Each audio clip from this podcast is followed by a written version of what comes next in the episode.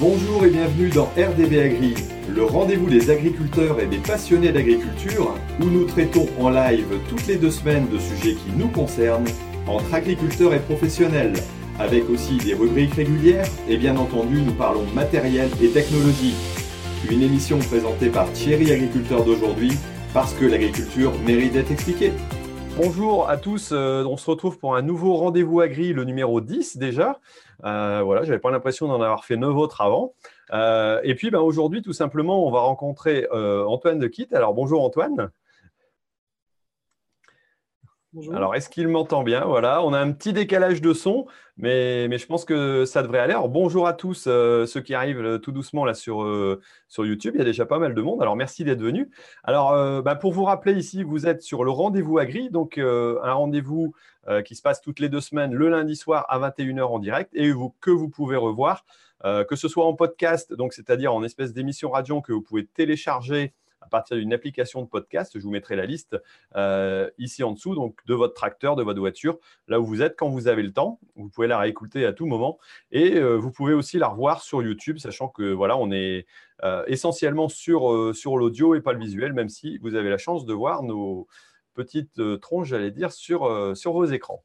Donc euh, voilà, alors ce numéro 10, où on va discuter tout simplement avec Antoine de sa démarche qu'il a pu avoir entre agriculteur à devenir start-upper, étant donné voilà, qu'il gère une structure qui s'appelle Carnot, donc qui est, qui est, quand même assez connu maintenant et qui a, qui a fait un gros développement. Et ça, on va, on va en reparler un petit peu. Euh, et puis, je voulais euh, bah, saluer aussi mes partenaires donc, euh, qui m'aident, qui me donnent un coup de main pour la réalisation. Donc, entre autres, bah, Olivier de chez Agrizone euh, qui va vous rediffuser le podcast par la suite. Ça y est, j'arrive déjà plus à parler. Euh, et puis, vous aurez aussi euh, donc tout simplement les articles de Ternet, donc les meilleurs de la semaine, les trois précédents. Et puis, vous aurez le petit moment donc avec la Minute Tech avec Isagri où on va parler tout à l'heure d'un petit sujet, je pense, qui vous intéressera aussi, d'une plateforme qui peut vous aider, j'allais dire, à, trouver un nouveau revenu, une nouvelle source de revenus. Donc voilà, bah, on va pouvoir démarrer donc pour ce numéro 10 d'agriculteur à start avec Antoine. Alors Antoine, je vais te demander ben, de, te présenter, dire où tu es agriculteur et puis euh, dire un peu ton exploitation agricole, hein, vu que le but c'est de, te découvrir en tant qu'agriculteur. Et puis après, on parlera de ta démarche euh, voilà, de start Oui, ok. Donc euh, bonjour. Donc Antoine Dequitte. Donc je suis agriculteur dans le Pas-de-Calais. Euh, à côté de Saint-Paul-sur-Ternoise, une petite ville du Pas-de-Calais. Euh, une exploitation assez classique euh, du nord de la France avec des céréales, des pommes de terre, des betteraves et du lin, du lin textile. Donc on n'a pas d'élevage. voilà, j'ai deux salariés. Une caractéristique de mon exploitation, c'est que je mutualise tout le matériel avec d'autres exploitations. Donc voilà, j'ai un accord un peu privilégié avec un autre exploitant, mais sinon, j'ai pas mal de partenariats à droite à gauche qui me permettent surtout, évidemment, de faire pas mal d'économies d'échelle sur le, sur le coût du matériel et sur, surtout sur le coût d'utilisation du matériel. Voilà. Ok. Euh, alors, une exploitation déjà d'une certaine surface, je ne sais pas si tu l'as dit, je n'ai pas entendu. 160 hectares. Ouais. Donc euh, voilà, exploitation un peu typique. Alors pas très loin de chez moi, on est un petit peu, j'allais dire un peu plus haut, donc à une, à une trentaine de kilomètres. Donc on va parler tout à l'heure de la, j'allais dire de, du climat et puis des, conditions de travail qu'on a en ce moment, bah, ça va être un peu similaire, même si on n'a pas toujours la même quantité d'eau. Hein, euh, c'est, la remarque qu'on a un peu pu faire cette année. Euh, et donc, comment, j'allais dire, tu en es arrivé, vu que c'est le sujet un peu de l'émission, comment tu en es arrivé à vouloir développer euh, une entreprise annexe, une, une start-up, euh, tu avais un besoin particulier, tu avais remarqué qu'il y avait un manque pour les agriculteurs, parce que c'est souvent la démarche des startups, c'est de dire, bah, je, remarque voilà, qu'il y, a une problématique que l'on peut résoudre par les nouvelles technologies. Euh, et là, je pense que c'était ta démarche un peu par rapport à, la création de Carnot. Quoi. Oui, tout à fait. En fait, je me suis jamais levé un matin en me disant que j'allais créer une start-up, que je ne me suis jamais levé un matin en me disant que j'allais faire un, sujet sur les nouvelles technologies. C'est vraiment pas l'idée. En fait, euh, je l'ai dit en préambule, hein, je mutualise l'ensemble de mon matériel avec des voisins qui nécessitent quand même de faire des comptes pour savoir ce que chacun utilise. Et en fait, on, avait changé tous nos, tracteurs et on avait acheté toute la panoplie de la marque qui était censée faire ce travail-là pour nous automatiquement. Et en fait, au bout de quelques mois, voire quelques semaines d'utilisation, on s'est rendu compte que ce n'était pas du tout adapté à l'usage de la mutualisation, c'est-à-dire que les, salariés, les collaborateurs avaient énormément de paramétrage à faire avant que ça puisse marcher. Et du coup, ça générait autant d'erreurs que le fameux carnet de notes qu'on est, nous, censés remplacer chez Carnot. Et donc, voilà.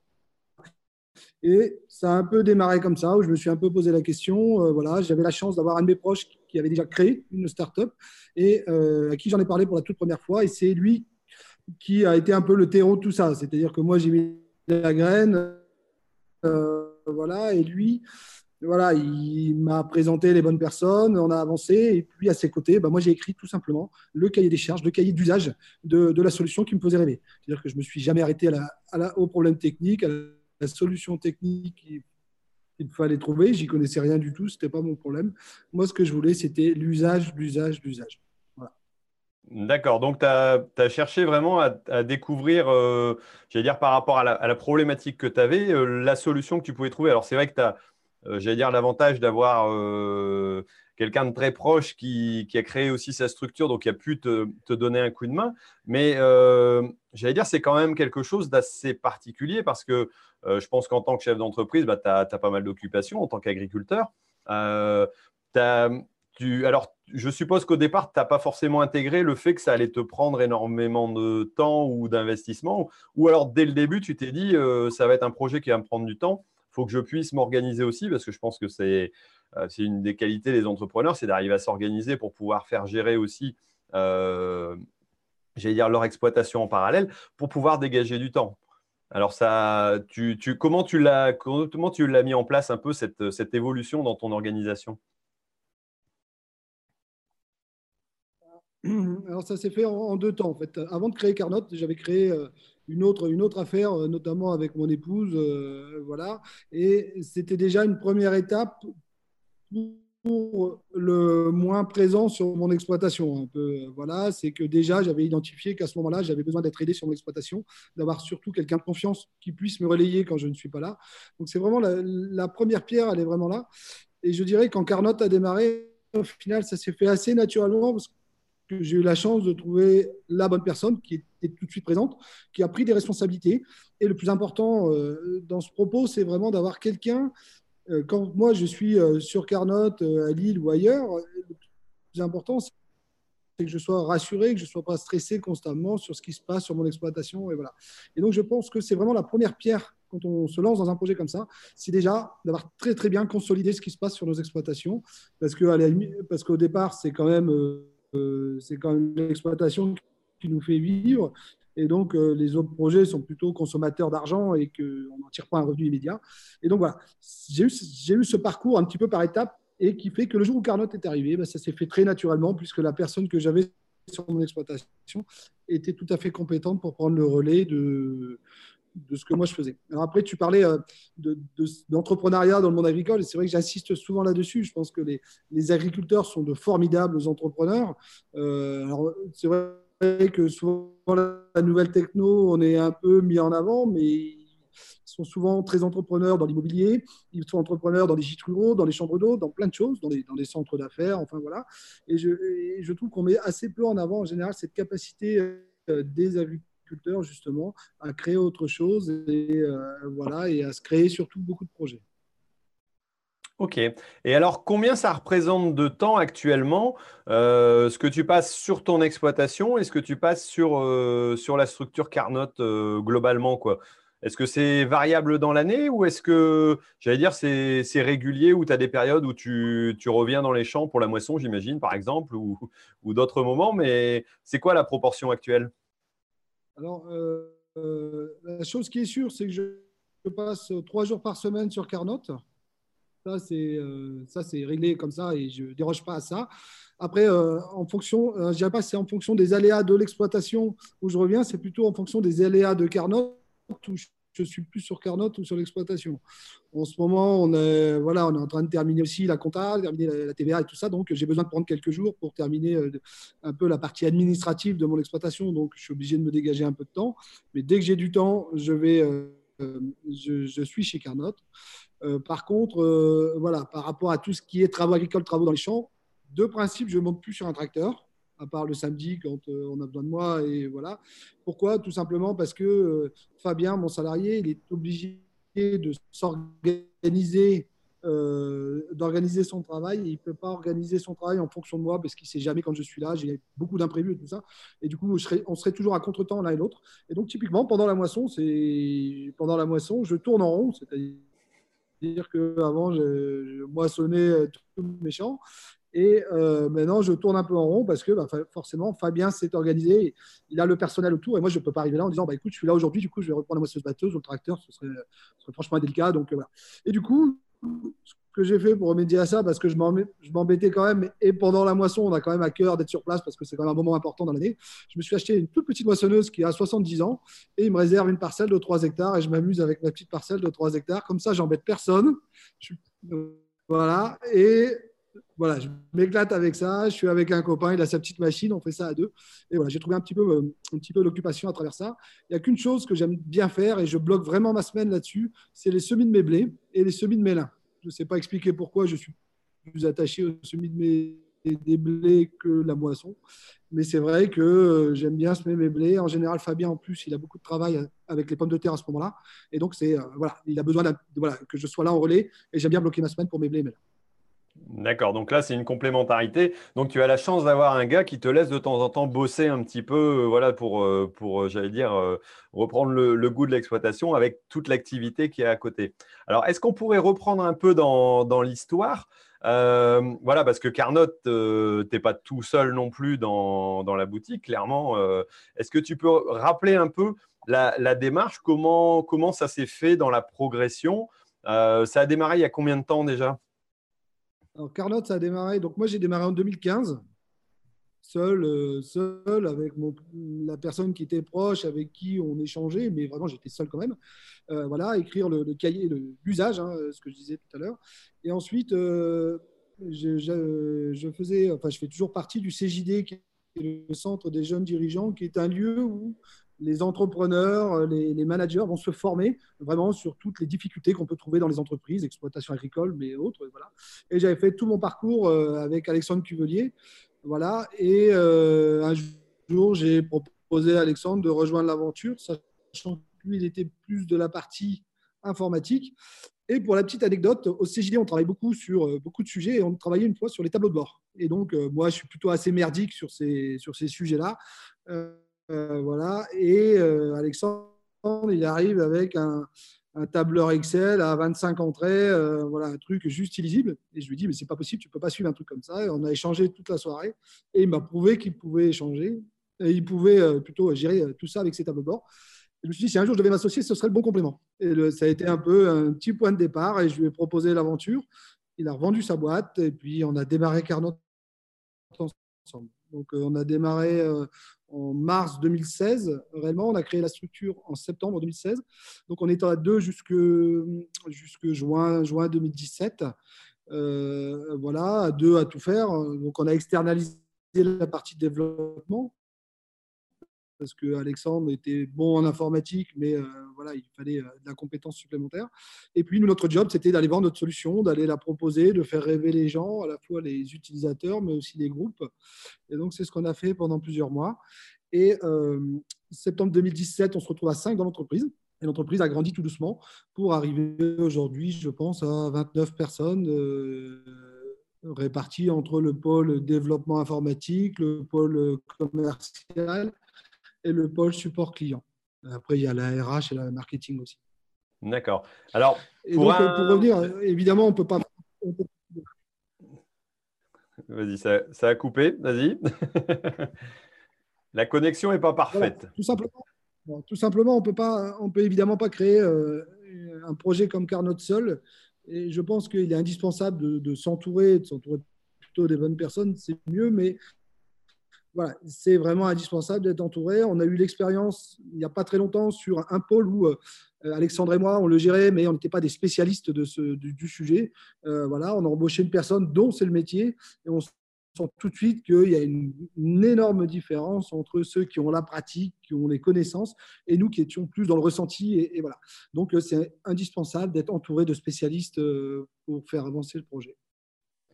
Et alors, j'allais dire au départ voilà, de, l'idée, tu as, tu suivi, euh, alors il, existe des, j'allais dire des, pôles pour pouvoir aider, hein, des, lieux où on va incuber tout simplement la, structure, mais avant, il y a aussi euh, des pitchs. Alors, tu as participé à des agri startups, tu as participé à, à, ce genre de choses. Tu, j'allais dire, tu as été devant un jury à un moment pour pitcher, et puis on t'a dit euh, ton idée, elle est bien ou elle n'est pas bien, ou voilà ce que, ce que moi je me suis amusé à faire aussi un moment. Est-ce que, est que ça, tu l'as, suivi et comment, euh, comment ça a évolué, j'allais dire, un peu dans le temps? Alors, euh, ça a été, euh, je dirais, la, toute première année, hein, de, grosso modo, de, juillet 2016 à juillet 2017, on, s'est attaché justement à ne faire presque que ça, c'est-à-dire aller présenter notre projet, aller pitcher notre projet, voilà, participer à un maximum de concours parce que c'est aussi là où euh, bah, le, réseau se crée, où on donne l'envie euh, aux gens de travailler avec nous. Donc, on a participé à de nombreux concours. Hein. On a gagné le trophée de l'innovation du CERF France. On a gagné un prix à, à, euh, Gros, le prix de l'agro. On a gagné le, prix de Angers, je ne sais plus le nom, mais c'est pas grave. Et, donc, vraiment, on s'est attaché à ça, à aller présenter, présenter, présenter notre projet. En fait, nous, on avait entendu un petit peu des, voilà, des, gens avec qui on discutait, qui nous disaient cachez votre projet parce que les grands groupes vont vous le prendre, parce que vous allez vous faire doubler très très vite et tout ça. Et quand on est arrivé dans un pôle d'incubation qui était Aura Technologie à Lille, eux, ils nous ont dit exactement l'inverse. Ils nous ont dit les, les grands groupes, ils n'ont pas cette agilité pour euh, voilà tout de suite bouger leur roadmap euh, voilà dites au contraire allez présenter votre projet allez le présenter un maximum et voilà vous allez voir vous allez faire du réseautage vous allez faire tout ça et donc on, on a vraiment entendu ce discours et on a c'est vraiment ce qu'on a mis en œuvre pendant un an.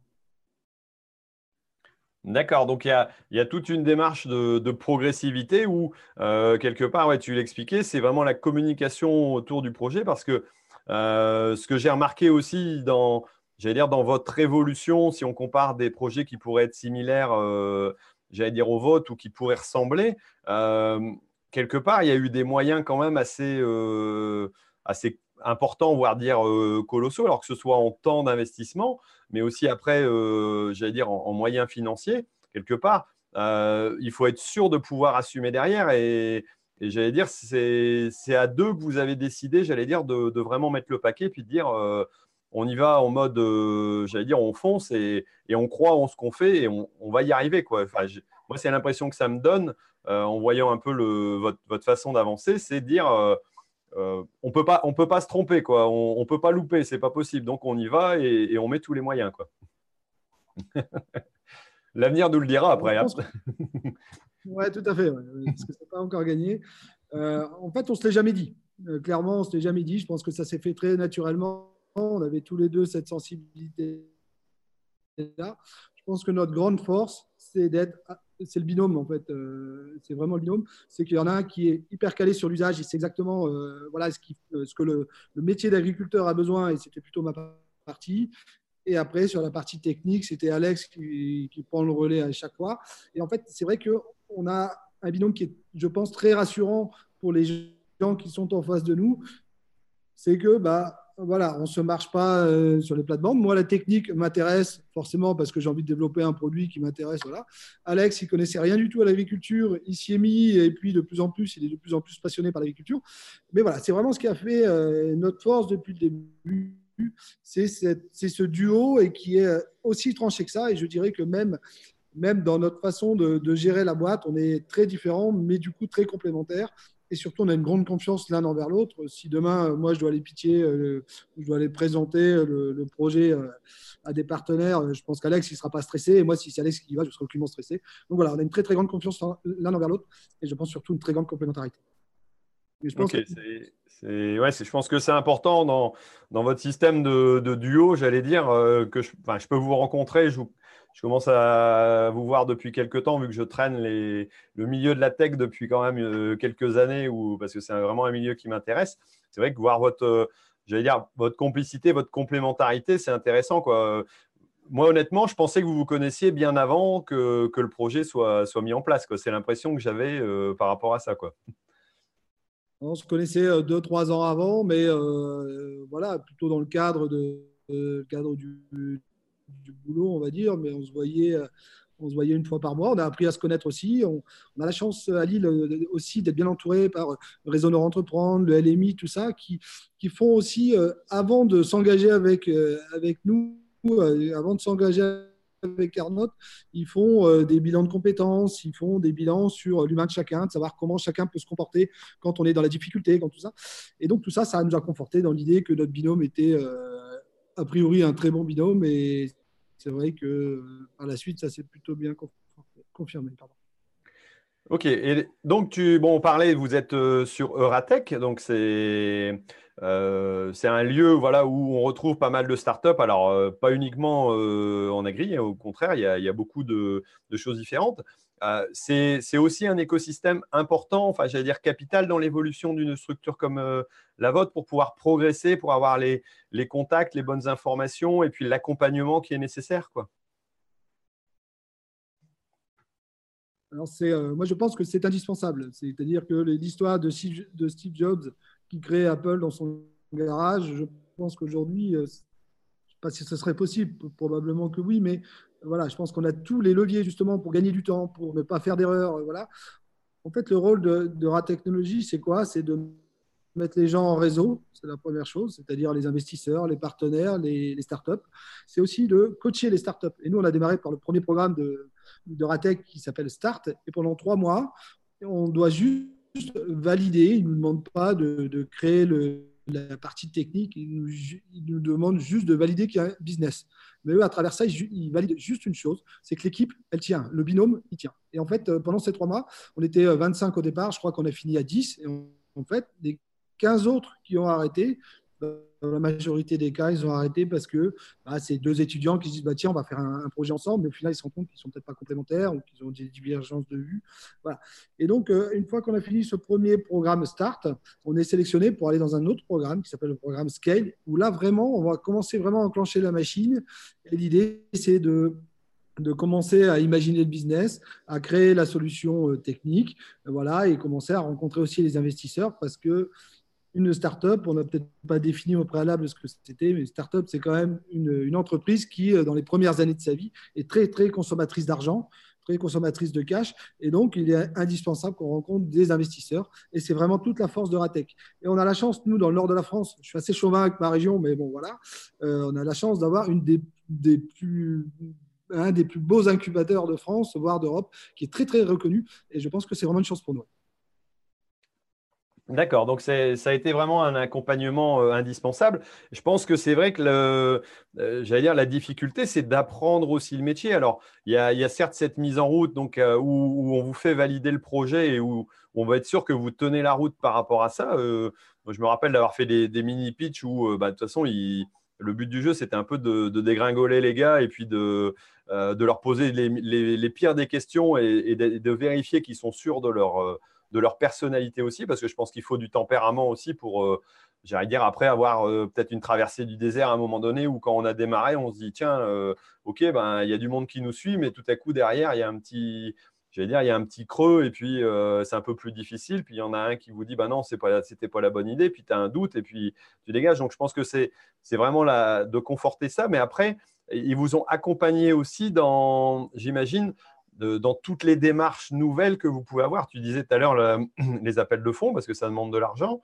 Euh, et, c'est l'accompagnement aussi pour vous découvrir un nouveau métier. Euh, je pense que ça, ça, a dû être euh, essentiel. Et comment ça se passe alors dans ce cas-là? C'est évident que chez Carlotte, Alexandre et moi, on a appris énormément de choses. rien que pour cette expérience qu'on a accumulée depuis trois ans, euh, c'est vraiment, euh, vraiment un bagage extraordinaire. Euh, voilà, donc je pense que la, première chose qu'il faut avoir, c'est quand même une vraie qualité d'écoute, c'est-à-dire que les conseils, ils arrivent de toutes parts. il faut aller chercher les bons conseils, il faut les entendre, les analyser par rapport au business qu'on est en train de créer, par rapport aussi, nous, à notre ressenti. Alors, on peut parler évidemment des, fonds d'investissement et des levées de fonds en général. Ni l'un ni l'autre, on n'avait jamais levé d'argent, on ne savait même pas comment démarrer. Euh, voilà. on a la chance d'avoir un troisième associé qui était quand même de la partie financière, qui nous a très très très bien aidé, qui nous a fait gagner du temps. Toute l'équipe de Ratec, de Ratechnologie, qui, bah, voilà, qui sont rompus aussi à, ça. Donc ils nous coachent, ils nous apprennent à le faire, ils nous, apprennent à pitcher, comment on présente notre projet en une minute. Euh, voilà, sans trop rentrer dans les détails, en donnant envie à la personne qui est en face. Et donc, euh, voilà, c'est, euh, j'insisterai vraiment sur la qualité d'écoute parce que on a beaucoup, beaucoup de choses qui arrivent. Et euh, voilà, je pense que la qualité d'écoute, c'est vraiment une, des, principales qualités qu'il faut avoir. Et puis après, bah forcément, il faut avoir envie de présenter son projet, il faut avoir de l'énergie, il faut la transmettre. Et euh, voilà, on peut avoir un très, très, très beau projet, mais si on ne sait pas le vendre, bah, finalement, on n'avance pas. Et on, peut avoir un très, très mauvais projet, mais par contre, si on sait très bien le vendre, il pourrait peut-être avancer. Donc voilà, il faut aussi avoir cette, cette, conviction dans son projet ce, talent de persuasion, je pense. D'accord, donc c'est des qualités voilà, qu'il faut avoir à la base et qu'il faut cultiver au, fur et à mesure. Euh, j'allais dire pour toi, est-ce que, euh, j'allais dire, un, agriculteur ou n'importe qui, hein, pas forcément non plus de la, de la partie, parce que T'entends, j'aime bien chez les start euh, ils ont tous un grand-oncle, un parrain, dans, dans, la tech, dans la, dans la tech, ils ont tous un grand-oncle, un parrain, un grand-père qui a été agriculteur. À un moment donné, je leur ai dit arrêtez, vous avez le droit aussi de ne pas être du milieu agricole et de vouloir apporter quelque chose à l'agriculture. Donc, ça, c'est marrant. Mais euh, est-ce que tu. Alors, il y a eu un phénomène quand même assez important. Euh, j'ai l'impression que ça retombe un tout petit peu par rapport à, dire, à, différents sujets. Mais euh, à ton avis, est-ce qu'il y a encore beaucoup de place sur, sur certains sujets? Est-ce que c'est tout à fait possible de suivre, j'allais dire, la même évolution, le même progrès que que ce que tu as, pu voir Est-ce que tu en vois encore actuellement qui progressent aussi quoi euh, Moi, je pense que clairement, tout est à inventer. En fait, on n'a rien inventé. Euh, la, nouvelle techno euh, dans l'agriculture, ça date, ça date d'il y a 6, 10 ans maxi. Et alors, c'est vrai, il y a des solutions, des solutions qui sont sorties, mais voilà, moi, je je suis persuadé que demain, on va aller vers sur euh, euh, des solutions qui permettront à l'agriculteur de, de, prendre de meilleures décisions, mais qu'elles soient environnementales, qu'elles soient économiques, euh, qu'elles soient peut-être au niveau du management, tout ça. Je pense que tout est à inventer et qu'on n'est qu'au début de quelque chose. Alors, si ta deuxième question derrière, c'est demander ce qui va arriver, franchement, j'en sais clairement, j'en sais rien du tout. mais voilà, je pense qu'il y a des, voilà, des retours d'expérience et tout ça. Et oui, il y a des belles choses qui vont arriver et je pense qu'on n'est qu'au début de quelque chose.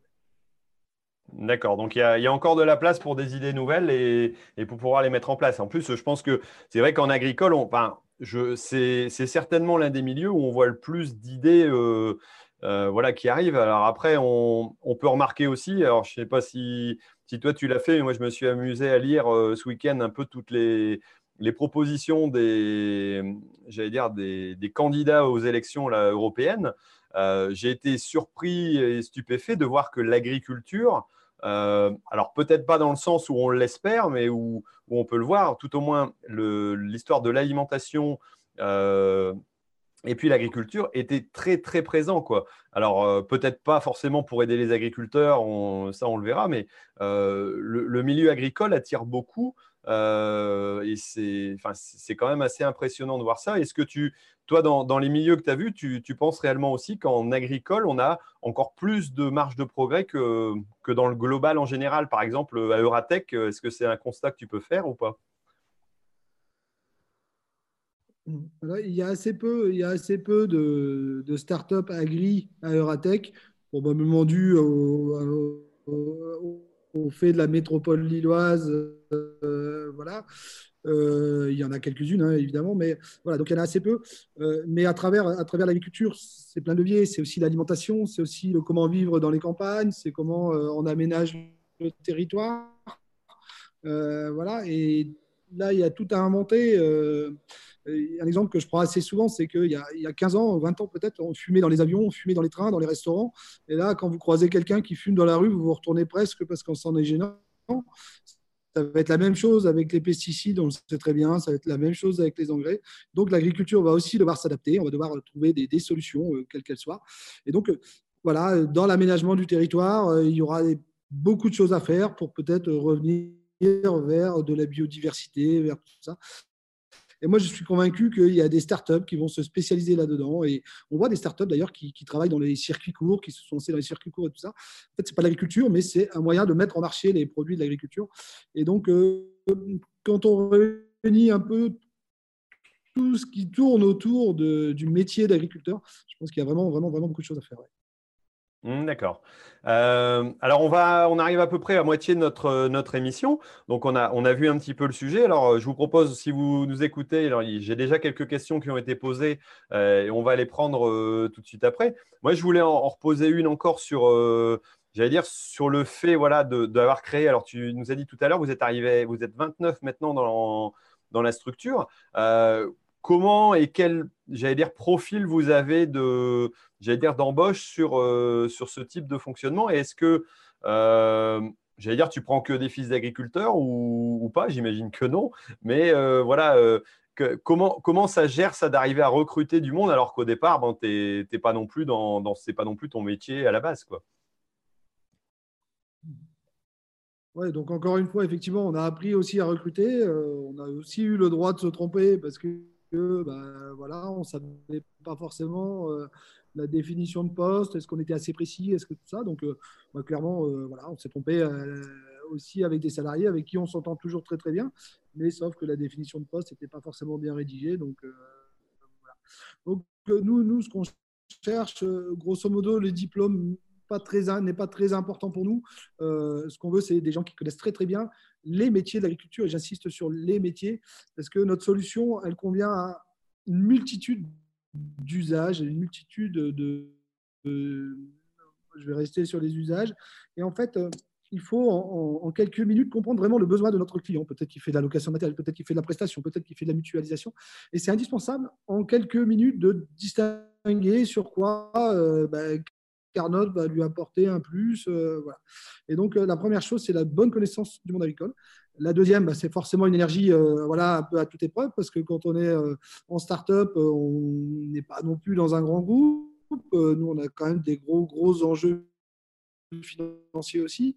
Donc, il est indispensable d'avoir des gens autour de nous qui ont la même énergie que nous et que bah, nous, on n'a pas forcément beaucoup de temps à tirer les gens les uns après les autres. Il faut des gens qui, qui ont envie d'avancer au même niveau. Et de plus en plus, je dirais que maintenant, ça devient presque un prérequis, c'est le niveau en anglais. Alors, je suis très à l'aise pour en parler parce que je dois être le plus mauvais, euh, en anglais de la boîte. Mais euh, voilà, pour nous, ça devient, ça devient vraiment un prérequis. On fait très, très attention au niveau d'anglais euh, maintenant quand on embauche quelqu'un. D'accord, donc ça, ça répond un peu à une question. Je pense que c'est une enseignante de l'ISA qui nous a posé ça. Alors, je ne vais pas dire son nom parce que je ne sais pas si elle veut qu'on en parle, mais voilà, je pense l'avoir reconnue et qui disait aussi, voilà, est-ce que vous embauchez aussi, par exemple, des jeunes ingénieurs, voilà, au niveau du développement des, gens qui sortent de, l'ISA, d'autres écoles d'ingénieurs agri, agro. Est-ce que c'est des profils que vous recherchez ou pas forcément? Alors, nous, c'est des profils qu'on recherche, oui, euh, clairement. Euh, tout à l'heure, je disais que le diplôme euh, était assez peu important. Le fait est que voilà, les ingénieurs, ils ont aussi une capacité d'apprentissage et une capacité de, de, de travail peut-être qui, est assez révélatrice. Donc nous, on a, euh, on a un, ancien étudiant de la salle de Beauvais qui est, euh, qui est au Canada, au Québec pour nous. On a euh, deux étudiants de la salle Rouen. On a notre directrice commerciale qui était à l'ISA. je crois qu'on en a une autre de l'ISA. Voilà, donc oui, nous, les, les, écoles d'ingénieurs agri, c'est un réservoir, c'est un réservoir vraiment pour nous très très très intéressant. Ok, alors j'imagine qu'il y a des profils aussi de, personnes qui sont peut-être dans, la partie codage, dans, la partie purement euh, informatique, qui ne sont pas du tout issus du milieu agricole. Euh, moi, pour avoir rencontré pas mal de, startups où, voilà, où, où euh, bah, ils se sont amusés à regarder entre autres mes vidéos pour pouvoir essayer d'apprendre. Est-ce que, j'allais dire, tu as, as, un processus de formation, tu les amènes dans ta ferme, tu leur fais euh, conduire le tracteur. Euh, comment tu leur apprends ce que c'est qu'une exploitation agricole s'ils ne connaissent pas? Alors oui, effectivement. Donc on a les développeurs informatiques qui en général connaissent assez mal le monde agricole. Par contre, on a quand même toujours euh, un oncle, un grand-oncle ou une, grand-mère qui était agriculteur. donc la première, la première chose qu'ils font, et c'est vraiment une réalité, c'est qu'ils regardent tes vidéos. Je dis pas ça pour pour failloter. C'est clairement ça, et sans qu'on leur dise d'ailleurs. Et donc, ils ont cette curiosité-là, et donc c'est déjà une, belle étape. La deuxième, c'est systématiquement les nouveaux, quand ils arrivent dans, les boîtes, on dans, la, boîte, on les emmène sur les salons. Il n'y a rien de mieux qu'un salon pour rencontrer euh, les clients, pour rencontrer les agriculteurs, euh, pour comprendre leurs problématiques. Euh. Donc ça, on, fait attention à ça. Et puis après, alors sur le côté conduite de matériel, oui, l'année dernière, au de juin l'année dernière, on avait fait un séminaire avec toute la boîte et on avait réuni moissonneuse batteuse, tracteur, remorque, semoir, télescopique. Et là, ils se sont amusés à conduire tous les matériels les uns après les autres. C'était, pense, une expérience assez sympa qu'on voudrait, euh, qu'on voudrait renouveler. Et donc, euh, voilà, on sent que quand même l'agriculture, la sensibilité agricole, elle est quand même présente chez chacun. Et, et euh, voilà, même quand on est développeur informatique, on n'est pas proche de l'agriculture, bah, c'est des sujets qui, leur tiennent à cœur, parce qu'au final, on parle encore une fois d'alimentation, on parle de tout ça. Et donc, donc voilà. Donc oui, on met des choses en place pour qu'ils aillent à la rencontre de l'agriculture. Le premier, c'était d'ailleurs Alex, mon associé, qui connaissait strictement rien du tout au monde agricole et qui aujourd'hui euh, dit clairement euh, il a appris à connaître les agriculteurs et c'est un, un monde où il se retrouve très bien et euh, il a beaucoup de plaisir à travailler avec le monde agricole. D'accord. Alors j'ai une autre question alors qui est plutôt sympa vu que il m'a dit est-ce que c'est attends c'est Yannick Routabi donc il fait des vidéos aussi alors merci Yannick pour ta petite question. il dit est-ce que tu aurais une question qu'on aurait voulu te enfin que tu aurais voulu qu'on te pose? Euh, il est sympa là, c'est plutôt un piège ça.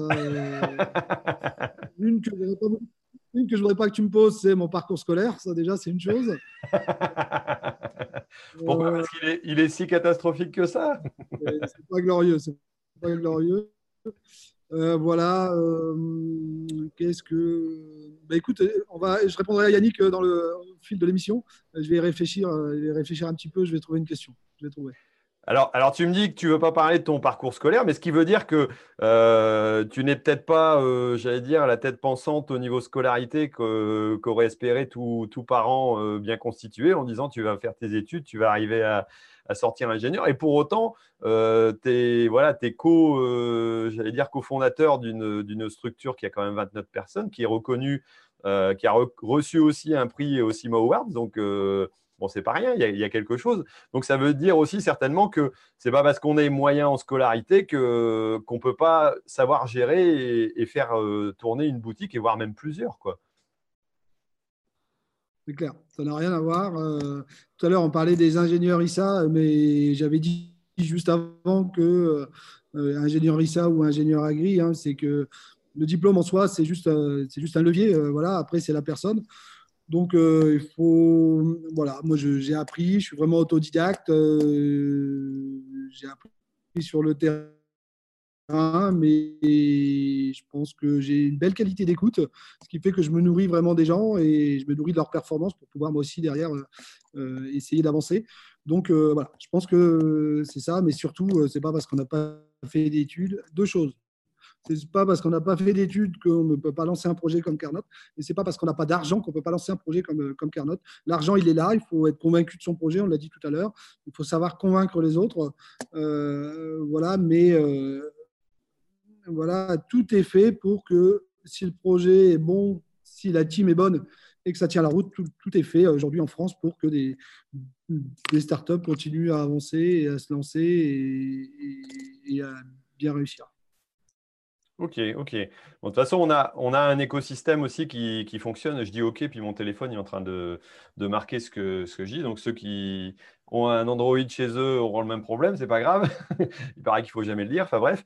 Euh, et c'est vrai qu'on a, euh, j'allais dire, on a un écosystème qui est quand même sympa. Alors moi, pour avoir suivi euh, des agrines startup, il y a, y, a, moyen, voilà, en agricole d'être suivi, écouté. On a pas mal d'endroits où on peut être incubé. Alors nous, on a j'allais dire Lactec aussi à Willem qui, qui tourne et qui reçoit des, projets, qui met en place. D'ailleurs, il y a, y a Litus euh, qui en est sorti, enfin qui n'en est pas sorti, mais qui est, qui est développé là-bas, qui est sur aussi le bien-être animal et sur, euh, sur l'élevage. J'ai trouvé ce, projet très intéressant aussi. Euh, Donc, on a, on a un écosystème. tu parlais de Ratec. Après, c'est peut-être sur un niveau peut-être un petit peu différent. Mais une fois qu'on a démarré, on a, on a quand même la possibilité de se faire accompagner. Euh, et c'est vrai que la, la tech aussi vis-à-vis de, enfin, même la, French tech en général, vis-à-vis du monde, est reconnue. Quoi. Il, y a, il y a quelque chose qui est, qui est assez extraordinaire dans, j'allais dire, on n'a pas de pétrole, on a des idées, mais on le retrouve un peu là-dedans. quoi. Complètement, complètement. Il y a, on a parlé beaucoup de Ratec, mais des incubateurs comme Ratec, il y en a dans énormément de villes, euh, euh, des Hauts-de-France et de France évidemment en général. Euh, voilà, c'est vraiment des lieux, des lieux d'échange, c'est des lieux de création, de créativité, voilà où il y a une énergie, il y a vraiment une énergie impressionnante, voilà où toutes les générations se croisent. tu as à la fois le, l'étudiant qui sort de, de l'école avec une idée qui la met en route, avec euh, le quinca qui euh, en avait marre de son boulot, qui a une idée depuis 10 ans et qui vient de se lancer. Et puis tout ça, ça se croise, ça se croise très très bien d'ailleurs. C'est assez impressionnant de voir comment les jeunes arrivent à donner de l'énergie aux plus, anciens et, vice-versa, le retour d'expérience des plus anciens vers les plus jeunes. Je pense que vraiment les voilà, ça, des incubateurs euh, français, parce que je connais que cela, euh, ils vivent très, très, très bien. Nous, on est aussi incubés au village Baïséa, donc euh, l'incubateur du Crédit Agricole. Et voilà, on trouve la même, la même. C'est vraiment. voilà, encore une fois, on a parlé de réseau aussi. toute cette dynamique, les, incubateurs entre eux savent aussi échanger, ce qui est important, parce que si, si chacun reste dans son petit écosystème, ça n'aurait pas beaucoup de sens non plus. Et je trouve que euh, ben, voilà, ceux qui ont, quand même créé ces incubateurs-là ont eu l'intelligence d'aller à chaque fois au devant des autres et d'aller découvrir ce qui se faisait ailleurs. Je pense que c'est une force de la French Tech française. On a un petit, je vais dire un petit mot aussi sur un autre, une, autre forme de, enfin, de, démarrage de projet. On a à Beauvais maintenant euh, espèce de Farm Lab, donc qui va permettre, euh, voilà, ils ont, ils ont créé une, quand même une super structure à côté de côté l'ISAB, euh, enfin la salle, pardon. et on a, on a vraiment quelque chose de sympa aussi pour un agriculteur qui va pouvoir aller sur place et puis créer un outil. Alors là, on est plus sur du matériel peut-être que et encore, on peut, à mon avis, tout faire, hein, même des capteurs ou des choses comme ça. Mais c'est vrai qu'il y a des possibilités, tout au moins nous, dans les Hauts-de-France, et même à travers la France, de trouver ce, genre de choses. Quoi. Euh, et après, j'ai une autre, question qui vient, qui vient de venir. Alors, on a encore quelques-unes peut-être si, vous en avez. Euh, est-ce que, comment, euh, pour l'investissement, est-ce que l'investissement économique doit faire peur lorsqu'on n'a pas encore de clientèle? Alors, moi, je reposerai un peu la question, est-ce qu'il faut partir euh, dans, un projet si on n'a pas euh, la certitude d'avoir euh, des prospects, des clients dont, on connaît le potentiel. Alors, quelle est la démarche dans ce sens-là pour voilà, démarrer correctement les, points les plus importants Je pense que le premier point, c'est déjà de valider que l'outil que l'on va créer ou la solution qu'on va créer, elle intéresse le monde dans lequel on veut travailler. Sinon, pense qu'il est un peu délicat de démarrer. C'était vraiment la première étape que l'on a faite. C'était ça. D'ailleurs, c'était une demande d'Alexandre quand euh, je lui ai proposé de rejoindre euh, le, projet de Carnot. Il m'a dit Ok, tu es bien gentil, toi, tu as ton exploitation, tu as ce besoin-là, mais moi, j'ai besoin de savoir si les 500 000 autres agriculteurs ont le même besoin. Et du coup, il m'a demandé d'aller en rencontrer. Chose assez marrante pour l'anecdote, c'est qu'on a rencontré une trentaine à peu près. Euh, il y en a 29 qui valident vraiment qu'il y a un vrai problème avec ce fameux carnet ça. Le 30e dit écoute, moi je travaille tout seul, j'ai un salarié, je n'échange pas de matériel, donc j'ai pas besoin. Mais est-ce que je peux mettre des sous dans ta boîte? Donc à sa manière, il validait vraiment que, euh, voilà, que la solution c'était une belle idée. Euh, donc ça, c'est la première partie, c'est juste de valider que est-ce que le carnet notes, c'est une douleur, est-ce que c'est une contrainte? Après, c'est la manière dont on y répond qui est importante. C'est-à-dire que là, on a vraiment, nous, travaillé. Euh, on est le seul système qui est complètement plug and play c'est-à-dire qu'on prend notre boîtier, on le met sur l'outil, on l'oublie complètement et lui va se débrouiller pour, tout enregistrer. On a fait le choix tout de suite qu'il n'y ait pas de bouton, qu'il n'y ait que ce soit aimanté, que ce soit facile à mettre, tout ça, pour enlever toutes les contraintes au niveau des utilisateurs, des collaborateurs, des salariés ou des agriculteurs.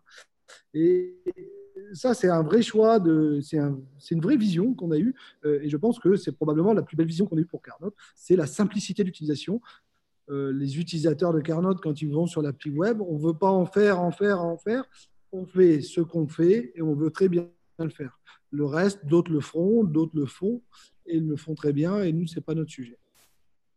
Ok, ok. Donc bien, bien faire valider son, son idée de projet, c'est vrai que c'est important euh, de pouvoir, euh, j'allais dire, vérifier ça parce que après, derrière, euh, on peut investir. C'est vrai qu'on peut avoir l'impression d'avoir la meilleure idée du monde, mais si les autres ne la partagent pas et n'ont pas cette problématique qu'il faut résoudre, j'allais dire, on part, on part de travers. Alors, j'ai encore une, une, ou deux questions là à te poser. Alors, sur le développement et l'évolution, alors est-ce que Carnot se développe en Europe, voire ailleurs? Alors Carnot, euh, grandit, euh, grandit, euh, mais grandit, nous, on veut aussi travailler étape après étape. ce qu'on veut faire, c'est très bien faire le marché de la grande culture en France. Alors la grande culture, pour nous, c'est les CUMA, c'est les ETA, c'est les concessionnaires, c'est les constructeurs, c'est aussi les industriels et les coopératives. Donc ça, aujourd'hui, nous, on est très, très bien avancé sur ces sur, ces, sur ce métier de la grande culture. Là, on va attaquer le marché de la viticulture avec des développements spécifiques pour eux. Il est indispensable de faire vraiment des développements spécifiques pour la viticulture, qui est un super marché, un, top marché pour nous. Euh, j'ai eu la chance, là, depuis, euh, depuis un mois, un mois et demi, d'aller trois fois euh, dans le Bordelais pour justement échanger avec, avec les viticulteurs. Nous, en fait, Carnot, quand on crée, quand on crée une, une spécificité ou une caractéristique, en fait, en général, elle vient des autres agriculteurs. C'est-à-dire que nous, on a créé avec Alexandre un cadre qui convient à 80%. Et en fait, c'est les retours d'expérience des agriculteurs qui font que la solution, elle performe de plus en plus. Et donc, c'est tous ces échanges quotidiens qu'on a avec eux. Et dans la viticulture, bah, moi, j'étais bien incapable de, de, de, déterminer les spécificités du métier de la, la viticulture, puisque je n'y connais strictement rien. Et là, je, me, je, vais me nourrir de leurs expériences, de leurs besoins, de leurs usages. Et en fait, je me rends compte que les viticulteurs que je croise, eux, ils ont envie de s'investir dans Carnot, ils ont envie que ce soit vraiment un outil collaboratif et collectif. Et donc, euh, voilà, alors j'ai peut-être un peu perdu le fil de ta question et je ne sais plus pourquoi j'en suis arrivé là. Tu peux me dire Non, non, mais c'était sur le développement européen, euh, éventuellement de Carnot ou. Donc voilà, sur le, sur le développement euh, international et européen, donc Carnot, on est présent au Canada donc euh, avec des spécificités de marché là-bas qui sont assez importantes. Donc, on a Valentin, euh, Valentin qui est un étudiant de la salle Beauvais qui est là-bas depuis un an maintenant. Donc là, on va vraiment ouvrir, ouvrir le marché et vraiment déployer les carnotes sur le marché. Après, on est présent euh, dans toute la partie Benelux et je pense que 2020, on va commencer à ouvrir les pays. on ne veut pas non plus aller trop vite, on veut bien faire chaque étape voilà, donc euh, encore une fois, hein, nous, euh, Alexandre et moi, on n'a jamais ouvert de pays de notre donc on est obligé d'apprendre, d'apprendre, d'avoir des retours d'expérience de personnes qui l'ont fait au préalable pour éviter de faire les mêmes erreurs. Et donc, euh, voilà, il est très probable que 2020, on ouvrira deux ou trois pays en Europe. voilà. On parle beaucoup de l'Espagne, notamment, de l'Angleterre, de l'Irlande, peut-être très prochainement. voilà. Ok, donc Carnot demain, euh, société internationale, donc euh, peut-être, certainement. Et j'allais dire, j'ai une dernière question. Après, je pense qu'on va parler euh, de la partie magazine. Carnot n'est pas tout seul dans son écosystème. Est-ce qu'il y a des associations avec d'autres, d'autres startups, d'autres structures qui, qui, se sont créées pour, j'allais dire, rendre ben, l'outil encore plus communicant avec les autres, parce que je pense que l'interopérabilité, si je ne me trompe pas, c'est quand même quelque chose qui est indispensable. Euh, si on a un boîtier tout seul avec sa, j'allais dire, euh, sa solution, c'est peut-être bien, mais c'est peut-être pas suffisant, quoi. En plus, nous, on a une vision où on veut vraiment euh, travailler ce que j'appellerais notre silo, c'est-à-dire notre vertical, c'est-à-dire la prise notre capacité à prendre de l'information. On n'a pas vocation à faire un outil de gestion derrière. Euh, donc, euh, oui, on, a, on fait des partenariats, donc on travaille notamment euh, depuis le début et de mieux en mieux avec Isagri à travers leur, leur startup Promise. Donc voilà, aujourd'hui pour les ETA, toutes les données qui sont collectées par les Carnotes arrivent directement euh, dans le logiciel Isafact. Voilà, on a des sujets, euh, des sujets euh, comme avec la startup Syncrop qui travaille dans, les dans la pluviométrie connectée, ou justement comment on peut, un agriculteur qui a à la fois Carnot, à la fois Syncrop, comment demain on peut essayer d'agréger nos données pour que bah, l'intervention que nous on leur transmet, on ait automatiquement la, vidéo, la, vidéo, pardon, la, météo qui arrive en même temps. Euh, voilà. Donc euh, oui, il y a beaucoup de sujets. Après, euh, le, temps est, le temps est court quand même, et donc à chaque fois, ça nécessite quand même du déploiement, ça nécessite de l'informatique derrière et tout ça. Et donc, ça nécessite de recruter et on ne peut pas non plus aller plus vite que la musique. Donc voilà, des partenariats, on voudrait en faire beaucoup, beaucoup parce que ça aurait du sens, ça aurait du sens d'avancer vraiment en partenariat. Voilà, à son rythme, voilà, mais c'est l'idée. Ouais. Après, il y a l'intégration avec le logiciel Macuma Conta aussi au niveau des Kuma. C'est vrai que c'est quelque chose, voilà, bah oui, forcément, tu as, beaucoup de choses à penser. et, celle-là, euh, moi, je la connais parce que ça, ça me pratique. Après, avec, euh, j'allais dire, avec Isagri aussi, moi, c'est ce que, ce que j'avais dit aussi à, Alexandre euh, chez Isagri. Je dis, moi, ce, dont je rêve, c'est que mes outils que j'utilise voilà, au niveau de la Kuma, je puisse avoir l'intégration aussi de l'ensemble des données qui arrivent dans, euh, dans mon Geofolia avec le nombre, avec l'intervention, avec le temps de travail pour arriver à déterminer réellement mon coût d'utilisation, mais sans avoir cette contrainte que, que tous les agriculteurs détestent, c'est d'enregistrer. Alors, au départ, je pensais que j'étais le seul à, être une catastrophe en enregistrement, alors que je suis plutôt geek quelque part. Mais en réalité, c'est une, c'est une réalité pour beaucoup d'agriculteurs. Ce qui est pire pour eux, c'est d'écrire à la fin de la journée ou même pendant la journée euh, ce qu'ils sont en train de faire. Donc, c'est vrai que cette simplification-là, je pense que c'est un, gros point aussi pour vous de, euh, j'allais développement. Quoi. Oui. Donc, d'abord, je te remercie de, m'avoir euh, mis en tête Mike Humac, qui est vraiment un très, très beau partenaire pour nous. Le premier à nous avoir fait confiance, c'est une vraie et belle confiance et avec qui on a beaucoup de plaisir à échanger. Voilà, donc euh, désolé, euh, désolé à, FR Kuma, FN Kuma de les avoir oubliés, mais vraiment, on a énormément de plaisir à travailler avec eux. Euh, voilà. Alors après, pour vraiment venir sur la question oui, nous, on est là pour éviter la saisie, éviter, la, éviter de, devoir saisir sur un carnet de notes. Mais si demain, on n'est pas connecté avec les outils de gestion et qu'il faut ressaisir entre Carnot et, et, les outils de gestion, les logiciels de, de traçabilité, ça n'a pas non plus de sens. Donc, nous l'idée, c'est aussi de se connecter avec euh, la majorité des, logiciels de, traçabilité et de gestion. Voilà, l'idée étant toujours d'éviter aux agriculteurs de devoir se connecter à cinq ou six plateformes. C'est-à-dire que si vous avez une plateforme, si tu as une plateforme pour la météo, une pour Carnot, une pour l'outil, euh, le, logiciel de traçabilité, ainsi de suite. Voilà, au final, euh, voilà, ça ne fonctionne pas non plus. Donc, probablement que demain, on va devoir aussi réfléchir à centraliser un petit peu tout ça. Ok, bon, bah, très bien. Bah, on va s'arrêter là au niveau des questions. Alors, j'en avais encore une petite euh, qui disait est-ce qu'il y a de la concurrence? Euh, Moi, je vais répondre directement en disant que oui, il existe des concurrents à Carnot, mais qui n'ont pas forcément les mêmes démarches et les mêmes, euh, j'allais dire, la même utilité. En même temps, c'est quand même très intéressant d'avoir des concurrents parce qu'être seul sur le marché, ça voudrait dire qu'il n'y a pas forcément de, marché derrière. Donc, j'allais dire, quand vous créez une boîte et que euh, allez voir déjà s'il y a des choses qui existent. Si jamais il n'y a rien du tout qui existe, posez-vous quand même la question s'il n'y a pas un problème, parce que ce n'est pas en réalité une problématique qui, voilà, qui, est, concrète. Donc là, on va partir dans la, dans, la partie magazine. Alors, euh, ben, on va faire déjà le Tour de France des cultures. Donc, euh, je vois qu'il commence à faire sombre chez toi, Antoine. Le, soleil tombe. Est-ce que tu peux, alors, on, entend un peu mal aussi au niveau son, mais est-ce que tu peux nous dire à quoi t'en es dans tes cultures, dans les productions, si tout va bien, il n'y a pas de souci particulier en ce moment? Alors, euh, nous, dans les, dans les cultures, donc, on a fini toute la période des semis, on, a, on est bien avancé dans les travaux des champs. Euh, voilà, là, on est vraiment dans l'entretien des cultures. Euh, il fait relativement sec depuis, depuis, depuis un an et demi maintenant. On a eu un été sec l'année dernière, un hiver très, très sec et là, un, printemps, encore une fois, qui, confirme. Nous, on a la chance ici d'avoir euh, toujours euh, des, enfin, des terres profondes et on a la chance d'avoir, euh, quand il pleut, suffisamment d'eau. Donc, je dirais, moi, je préfère les années sèches que les années humides. Donc, c'est plutôt une année, une année qui me convient bien. voilà. Donc, voilà, toute, la plaine est vraiment belle. C'est très sympa d'aller faire son tour de plaine. On voudrait enfin avoir un peu de température aussi et que, voilà, de voir les betteraves, le lin pousser. Euh, voilà.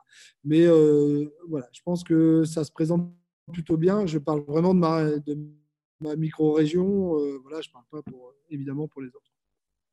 Ok, bah, de toute façon, on a un peu la même chose, sauf que moi, la différence, c'est que euh, je ne suis pas très loin, on n'a pas beaucoup d'eau non plus, mais j'ai des terres très séchantes. Donc, moi, je préfère les années très humides, parce qu'en général, on n'a pas, euh, de soucis voilà, euh, par rapport à. C'est vrai que il y, a des, profondeurs de sol qui ne sont pas les mêmes, on n'a pas toujours les mêmes rendements non plus, et ce n'est pas à mon profit, malheureusement. Mais bon, ça, c'est comme ça. Donc, voilà, tu parlais justement de météo, et on va euh, parler, du sujet suivant. Et là, je vais mettre tout simplement partager mon écran euh, pour, euh, pour pouvoir montrer un peu les articles qu'on a donc avec mon partenaire voilà, Ternet. Alors, Antoine, reste avec nous.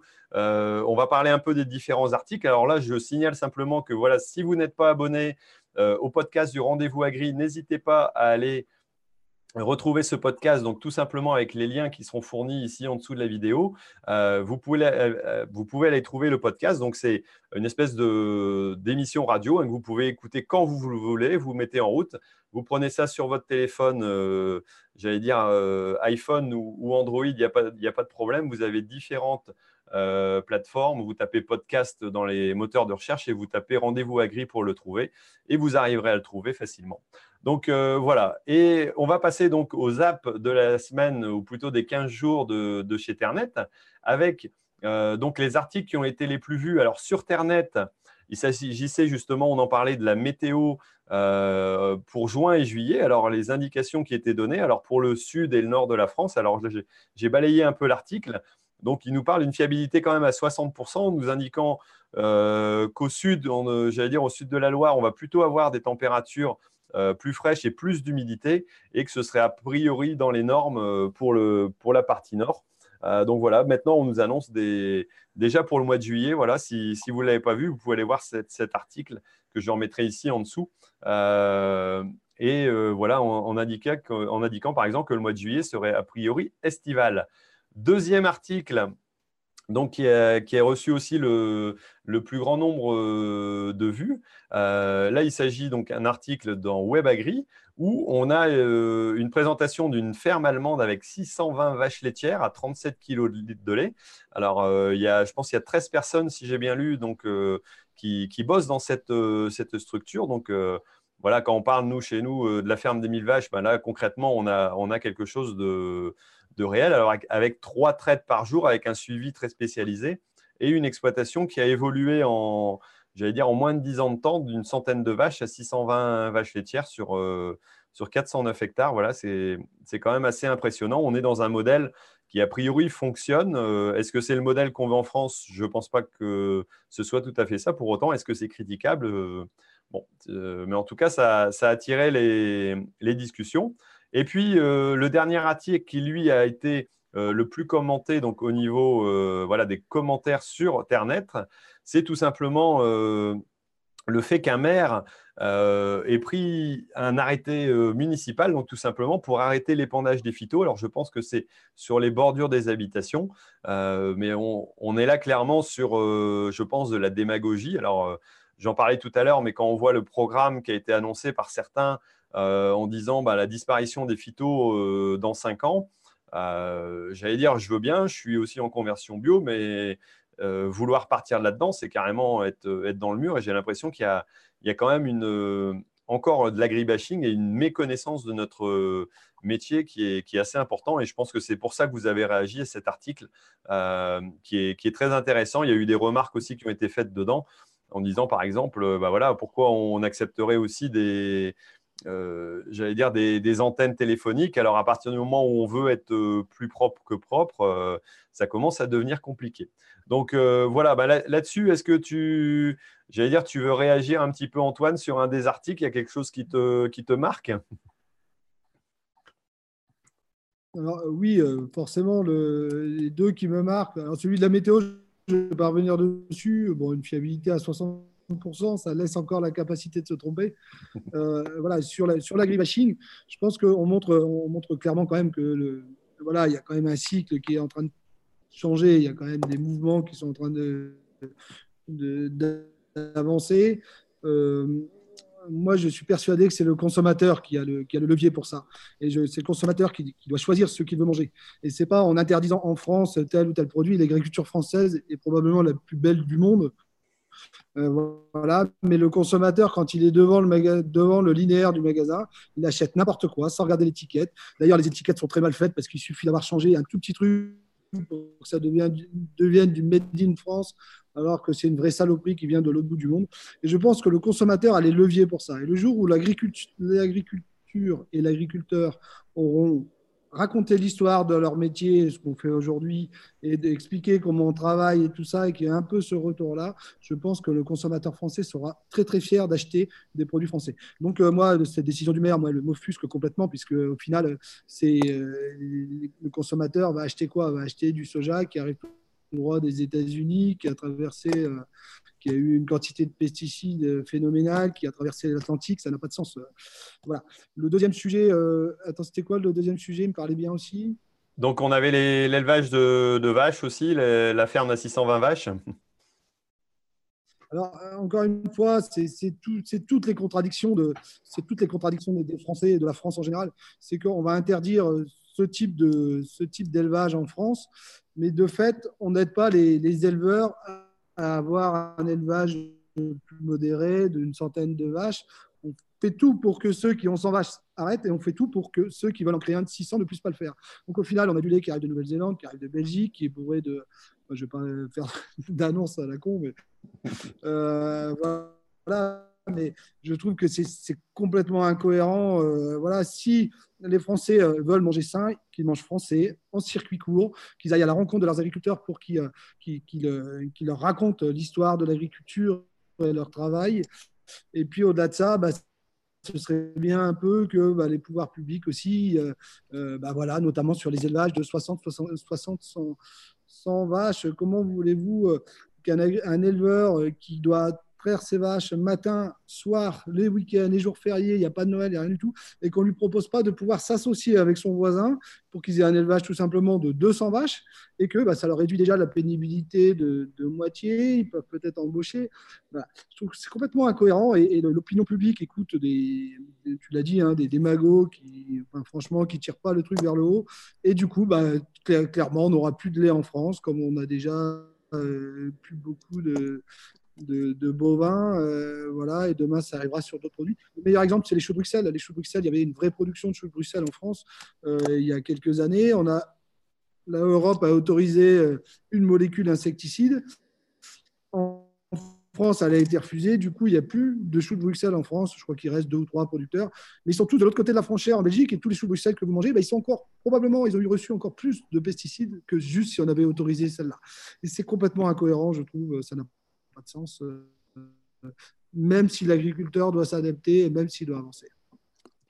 Ouais, ok, bah, je partage ça avec toi. Alors pour la communication, on va essayer d'expliquer nos fermes aussi. Je pense que c'est un sujet qu'on va avoir l'occasion de discuter prochainement. Euh, c'est vrai que ça, touche beaucoup de monde et je pense qu'on on est, en tant qu'agriculteur, on y est vraiment tous sensibilisés euh, de façon importante.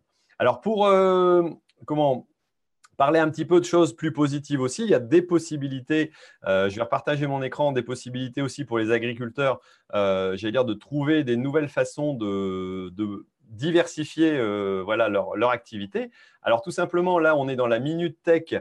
Donc voilà, qui est, tout simplement présenté par Isagri, que je remercie. Alors c'est Alexandre qui nous, trouve les, structures. Et là, vous avez vu tout simplement la page d'Agricoli. Alors, c'est, euh, j'allais dire, un système que je connais déjà depuis quelques temps. J'ai pu rencontrer aussi leur, euh, leur créateur au début, j'allais dire, de leur, euh, de leur activité. Ils, m'avaient pitié un petit peu leur explication et, et j'avais trouvé cette idée plutôt sympa. Donc là, l'objectif, c'est tout simplement euh, de proposer à des agriculteurs qui ont un peu de place, euh, qui ont un petit peu de temps, éventuellement un moyen de, manutention, de pouvoir recevoir des colis qui viennent de la part d'une société. Euh, ça pourrait être une palette de parpaings, ça pourrait être, j'allais dire, une téléviseur, quelque chose d'encombrant qu'on ne peut pas forcément déposer par la poste. Et donc de, le recevoir chez lui en attendant que le client qui l'a acheté, qui habite pas très loin, vienne le chercher au moment où il a le temps, c'est-à-dire le, dans la journée ou le samedi matin pour faire un dépôt intermédiaire, euh, voilà, créer quelque chose. Alors, pour ça, eh il faut disposer tout simplement d'un minimum de logistique, d'une pièce sécurisée. Euh, et de s'inscrire tout simplement sur cette, euh, cette plateforme. Alors moi, j'ai un voisin euh, là juste à côté qui fait du, commerce euh, ici, qui fait tout simplement de la vente directe et qui a adhéré donc à ce, à ce service. Donc il a ce petit panneau Agricoli. Et en plus de ça, maintenant, il y a un partenariat privilégié qui a été fait avec Cedinscoon, si je ne me trompe pas, qui envoie voilà, ces, ces, paquets. Donc ça fait, je pense, pour la structure, quelque part, un gros client qui est qui a, trouvé aussi là une solution bah, pour pouvoir tout simplement amener euh, bah, une machine à laver, un téléviseur, quelque chose d'encombrant. Euh, que la vente par Internet maintenant a développé, mais qui n'est pas forcément pratique. Et, euh, bah, si on attend la livraison, tout le monde n'a pas le temps d'attendre sa demi-journée pour voilà, de prendre sa demi-journée pour recevoir son frigo ou sa télé. Et là, on, vient, on vient le rechercher au soir tranquillement ou quand on a repris la remorque du voisin. et je pense que c'est c'est une solution qui est plutôt intéressante à la fois pour, euh, les agriculteurs et aussi pour recontacter aussi, euh, réavoir un contact avec euh, des gens de la ville qui vont redécouvrir l'agriculture. Donc c'est vrai qu'il y a cette, cette possibilité aussi de redonner du contact entre les agriculteurs et le grand public et donc d'améliorer notre communication. Je pense que c'est intéressant aussi là-dessus. Alors, euh, bah, on arrive à la fin de l'émission et souvent à la fin, bah, je parle des calendriers, un peu le calendrier des manifestations. Alors, euh, Carnot, on va pouvoir le retrouver où là prochainement euh, pour ceux qui ne connaissent pas et qui veulent découvrir la solution? Alors, sur, sur, le mois de juin, on sera au présent cultural qui a lieu au Futuroscope cette année. Donc, on a un stand là-bas. Ici, dans le nord de la France, on sera présent au Technidé. Alors, je sais le Technidé parce que c'est dans le nord de la France. Voilà. Je sais qu'on est présent aussi euh, sur les, événements en région, euh, voilà, mais c'est pas moi qui les gère, donc je ne saurais pas les nommer.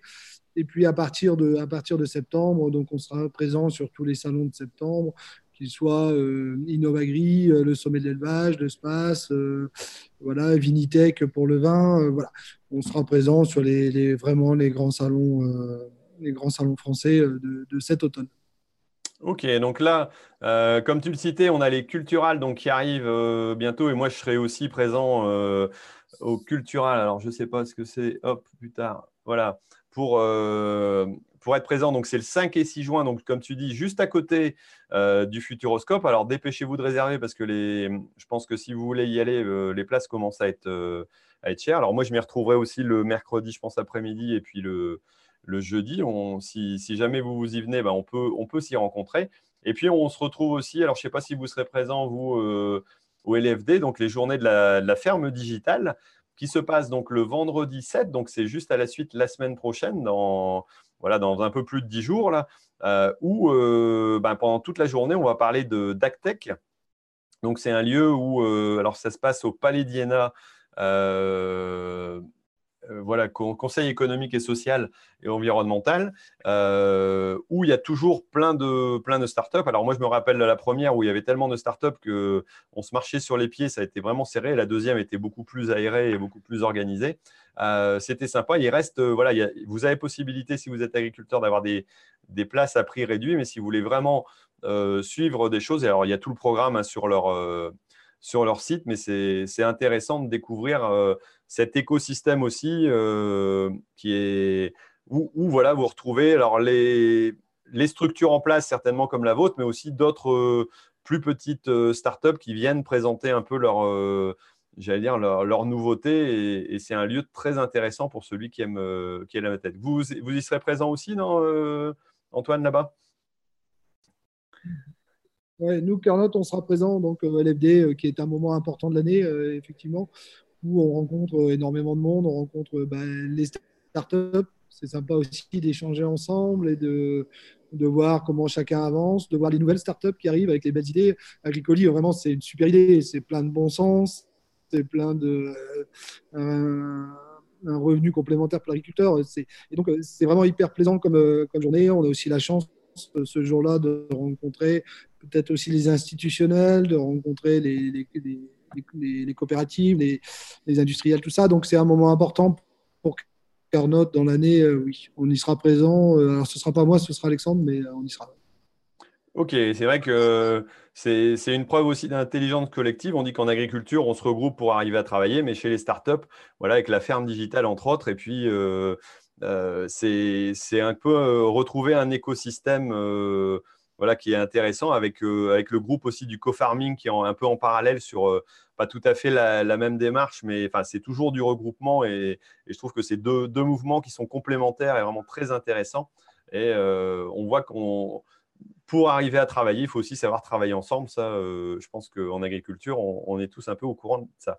Bon, bah écoute, merci beaucoup Antoine euh, d'avoir été présent. Merci à vous tous aussi d'avoir suivi, euh, j'allais dire, ce rendez-vous agri, le dixième du nom. Donc, vous pouvez le retrouver, comme je vous l'ai dit, en podcast. tout simplement, je mettrai les liens dans les commentaires de l'émission. et puis sur YouTube, à partir de, j'allais dire, à partir de demain, certainement après-demain, euh, voilà, je, renverrai un petit message à tous ceux qui ont pas eu la chance.